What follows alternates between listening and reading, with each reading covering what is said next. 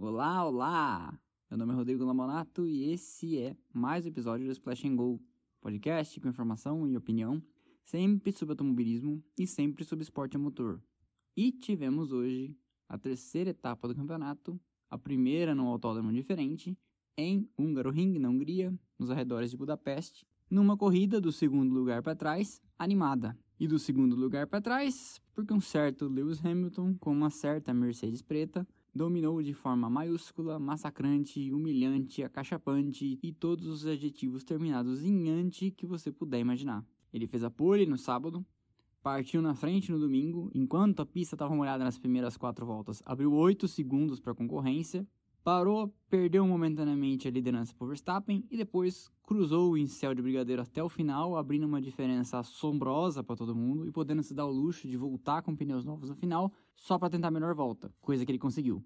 O esporte muitas vezes é muito ingrato com esses fora de série, como Hamilton, como foi Schumacher, com Roger Federer, com Valentino Rossi no seu tempo e outros tantos e tantos. Mas é muito importante lembrar que esses caras não são notícias só quando eles deixam de ganhar. Esses caras precisam ser notícia quando eles fazem o que o Hamilton fez hoje e o que o Hamilton fez na semana passada. E como é imprudente você falar, depois de um final de semana atrapalhado como ele teve na primeira etapa na Áustria também, que ele estava sob pressão ou que dessa vez o Bottas ia oferecer uma resistência maior. Não, né, gente? Nós estamos falando do Hamilton. E depois eu vou até falar sobre o Bottas e acho que tem uma frase definitiva sobre ele. Mas concluindo sobre ele: vitória, pole position no sábado, volta mais rápido no domingo e só não sai com um grande chelém da Hungria, que é a famosa pole, volta mais rápida, vitória e liderar todas as voltas de uma corrida, porque na quarta volta, quando ele parou nos boxes, o Verstappen permaneceu na pista, ficando com a liderança por um tempinho. Se não, teria sido mais um grande chelém para ele, que já tem seis e é o segundo maior da história nessa estatística, perdendo apenas para um certo Jim Clark, que tem oito. And this will lift Lewis Hamilton, I'm sure, to the top of the Drivers' Championship. No one's ever won three races in a row at the Ring. Lewis Hamilton's done it now, though. It's the Hungarian Grand Prix for the eighth time for Lewis Hamilton. Em segundo, Max Verstappen, que andou mais que o carro, tirou leite de pedra, porque a Red Bull, nessa pista da Hungria, não tinha carro para andar com a Racing Point. Então você pode colocar esse segundo lugar, inclusive na frente do Bottas, na conta do braço do piloto holandês. A prova disso é que o seu companheiro Alex Albon chegou atrás do Lance Stroll de Racing Point. E também registre-se milagre operado pela Red Bull de dar um jeito na suspensão do carro do Max Verstappen quando ele perdeu a trajetória levando o carro para o grid e deu de lado na barreira de pneus. Não é fácil colocar o carro em condições de correr em tão pouco tempo eu, inclusive, achei que o Verstappen ia largar dos boxes. Mas não, a equipe conseguiu aprontar o carro e ele largou da sua posição no grid original. Fez uma corridaça. O que nos leva ao terceiro lugar. Eu acho que o Bottas entrega o serviço que a Mercedes espera dele. Mas também, toda vez que eu vejo o Bottas correndo, eu penso em como nós fomos injustos com o Rosberg. Ah, Rosberg, que saudade. É um cara que foi subestimado a carreira inteira e entregou uma oposição pelo menos em 2016, à altura de vencer e desestabilizar o maior de todos, o Hamilton. E nos outros anos que não venceu, também entregou uma posição à altura, venceu diversas corridas e figurou até o final dos anos de 2014 e 2015 como um real candidato ao título. Não é o caso do Bottas, né? Com os resultados de hoje, o Hamilton já passou e abriu 5 pontos. Quarto lugar, Lance Stroll. Vamos lá não há o que se falar da performance do canadense lá na Hungria. Classificou o carro em terceiro, na frente do seu companheiro, levou o carro ao quarto lugar, correto, preciso, ultrapassou quando precisava.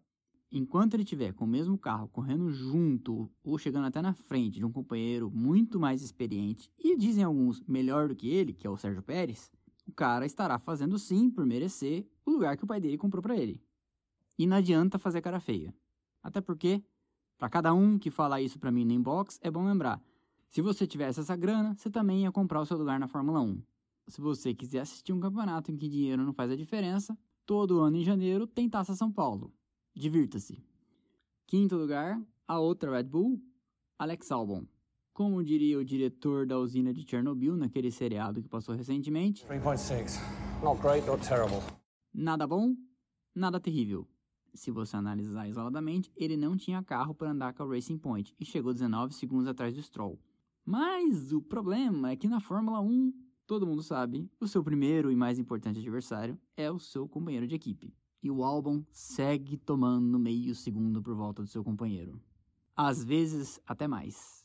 Ele cruzou a linha de chegada 78 segundos atrás do Hamilton, portanto mais de um minuto, e o seu companheiro de equipe cruzou 8 segundos, ou seja, entre eles uma diferença de 70 segundos, que é 1 minuto e 10 em 70 voltas. Então, se você dividir 1 minuto e 10 por 70 voltas, você tem mais de um segundo por volta com folga. Tá certo que ele entregou lá os pontos que ele precisava. Quinto lugar, ótimo, muito bem. E essa é uma maneira que a Red Bull e seu consultor Moore, Helmut Marko, podem usar para definir se o cara está tendo sucesso ou não. Mas não se sabe até onde irá a paciência da sempre impaciente marca de energéticos que tem dois times na Fórmula 1. O que ajuda o álbum é que o Gasly hoje teve um imenso azar e abandonou com problema de motor. Mas ontem, no seco, o Gasly, e por que eu falo do Gasly? Porque o cara que trocou de lugar com ele, descendo para a antiga Toro Rosso, enquanto ele subiu para a Red Bull, colocou o carro no Q3 em décimo, enquanto o Albon não levou o carro para a última etapa da classificação. E isso não pega bem lá dentro. Eu juro que eu estou torcendo para que ele melhore e comece a andar no máximo um a dois décimos pior que o Verstappen, porque andar igual o Verstappen eu acho muito otimismo.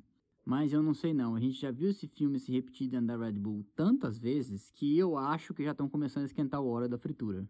Em sexto lugar, corridaça do Vettel. Se você pensar de onde a Ferrari vem atualmente, com sorte o quarto melhor carro do grid, atrás da Mercedes, da Red Bull e da Racing Point, chegar em sexto é lucro. Ainda mais chegar em sexto, muito na frente do seu companheiro, que é o Leclerc. Mostra claramente que o tetracampeão alemão não entregou os pontos, não está dando sinais de que está pensando na aposentadoria, e mostra até para Racing Point, de onde vêm os boatos, que pode sim andar ainda em alto nível. Até porque dizem que ele substituiria o Pérez, e o Pérez chegou atrás dele. E em sétimo lugar, justamente, Sérgio Pérez. O Pérez classificou em quarto, atrás do seu companheiro de equipe, e disse que teve problemas com uma suposta tontura.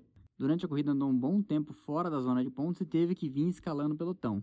Chegou em sétimo, o que não é ruim, mas sempre preocupa, porque a Ferrari é uma equipe com mais recursos que a Racing Point para evoluir ao longo do ano. E como eu falei alguns podcasts atrás, vai ser natural que a Ferrari alcance e passe a Racing Point. Então, cada vez que eles falharem assim em marcar pontos quando eles poderiam marcar mais, é um prejuízo que vai ficando na conta e lá no final do ano, em que eles poderiam de repente beliscar até um terceiro posto nos construtores, essa fatura pode chegar. Até porque, é bom lembrar, com o congelamento do desenvolvimento dos carros e motores, a Ferrari vai fazer das tripas coração até o final do ano para pelo menos encurtar essa distância para Mercedes. Então isso começa a acender um sinal de amarelo para Racing Point precisa desesperadamente marcar mais pontos do que vem marcando. Não tem conseguido ainda tirar tudo que tem para tirar do pacote. A mesma coisa aconteceu na Áustria, a mesma coisa aconteceu no Grande Prêmio da Estíria.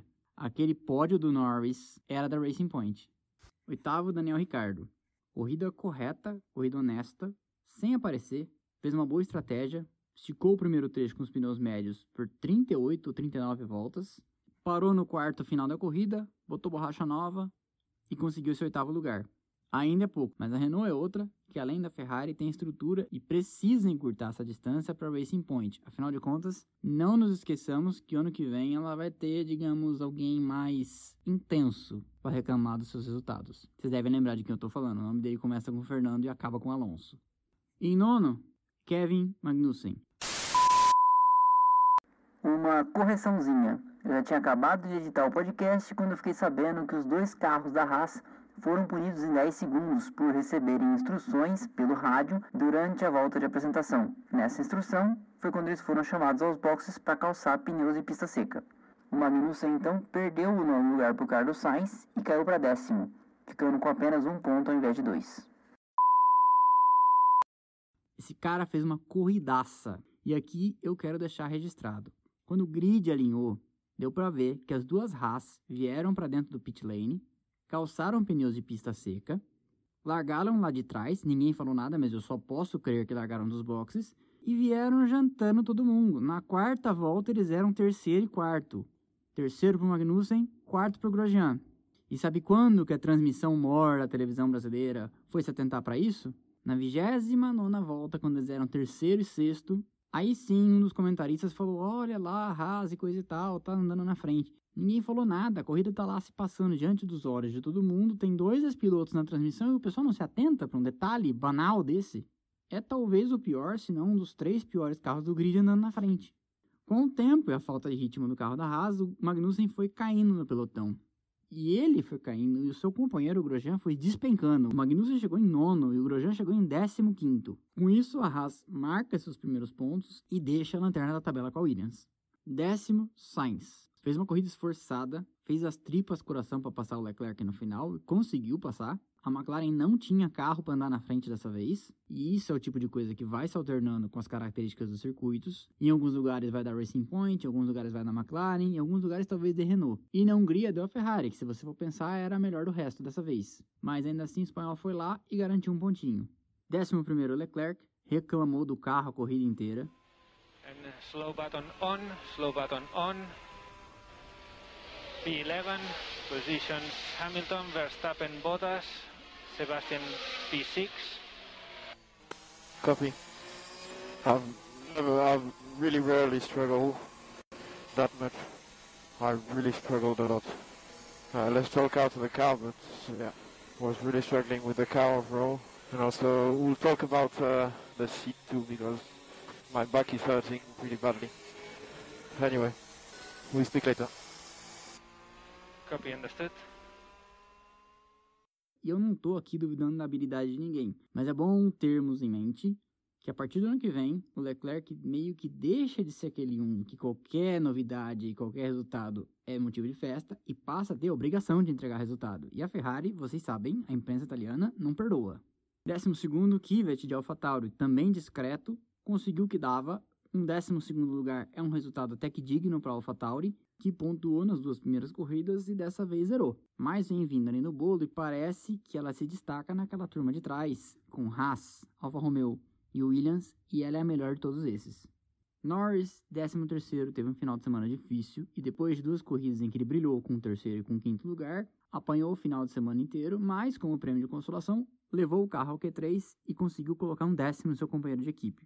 14º Ocon, bem apagado, foi ofuscado pela performance do Ricardo, que conseguiu pelo menos somar pontos, e é um cara que deve estar tá perdendo o sono dele, né? Só de pensar que no ano que vem vem o Alonso. 15º Grosjean reclamou bastante do carro, despencou na classificação, como eu falei. No começo da corrida ele era quarto, mas foi cruzar uma luneta de distância dos pontos. E ainda apareceu na transmissão ele reclamando do carro e a equipe ainda responde no rádio que não estava vendo nada de errado, que estava tudo bem.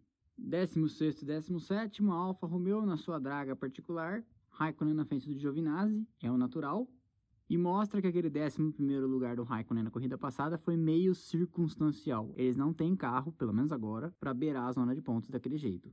E o 18º, 19 Russell e Latifi.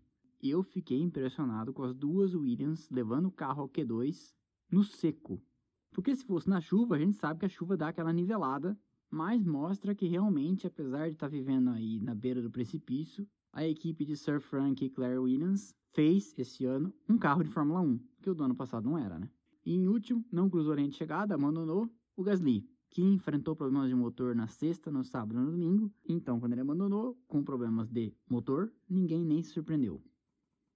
E no campeonato, então, as duas Mercedes na frente, o Hamilton já assumiu a ponta, em terceiro o Verstappen, em quarto de intruso o Norris, em quinto o Albon, e o Albon, para entregar o que se espera dele, tem que chegar em quarto no campeonato. Portanto, o problema dele nem é passar o Norris, porque o carro da Red Bull é melhor, ele vai acabar passando. Mas ele tem que se preocupar, na verdade, com quem vem atrás dele, porque empatado com ele nos pontos, tem o Sérgio Pérez também com 22 e o Stroll com 18. Num campeonato que ainda que curto tem, pelo menos, por enquanto, mais nove provas por acontecer. Então é bom o Albon ficar de olho aí. Nos construtores, a Mercedes tem 121 pontos, a Red Bull tem 55, já tem menos da metade. A McLaren segue em terceiro com 40, empatada com a Racing Point, que é quarta colocada também com 40, porque a McLaren tem aquele pódio do Norris. E esse é um critério de desempate. Ferrari é quinta com 27, Renault é sexta com 12, AlphaTauri é sétima com 7, Alfa Romeo é oitava com 2, a Haas é nona também com 2, marcados hoje pelo Magnussen, e a Williams é a última zerando. E a Williams é a última zerando, mas eu acho que a Williams vai marcar ponto nesse ano. E esse último lugar dela não é tão certeiro assim, porque como eu acabei de falar, ela fez um carro de Fórmula 1 nesse ano. Então, em alguns circuitos, de repente, numa corrida um pouco mais tumultuada, pode ser que ela consiga beliscar uns pontinhos. É só contar com um pouco de sorte. E esse foi o pós-corrida do Grande Prêmio da Hungria. Na semana que vem tem uma pausa, nós não teremos Grande Prêmio.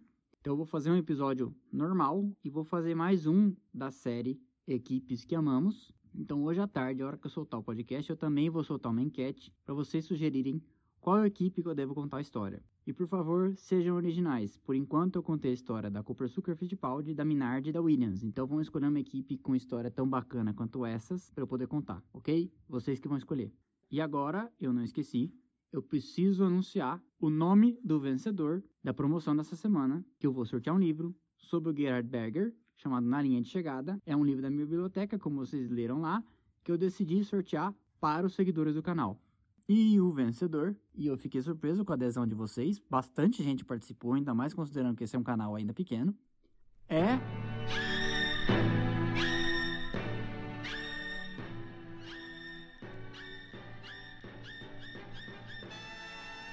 é o seguidor arroba Sávio Gregório. O Sávio já fica sabendo aqui, manda por inbox seus dados completos, nome, RG e endereço, e assim que você mandar para cá, eu vou ao correio usando máscara e posto o livro para você que agora é seu. Beleza? Espero que vocês tenham gostado. Na semana que vem tem mais, então, com um episódio de equipes que amamos. Se você não segue ainda, siga o canal no Instagram, arroba splashandgo.podcast e se você quiser contribuir para que esse canal continue crescendo e se profissionalizando, clica lá na nossa campanha no apoia.se barra. Esse link também está na bio do canal no Instagram. E deixe sua contribuição. Um abraço, até domingo que vem e valeu!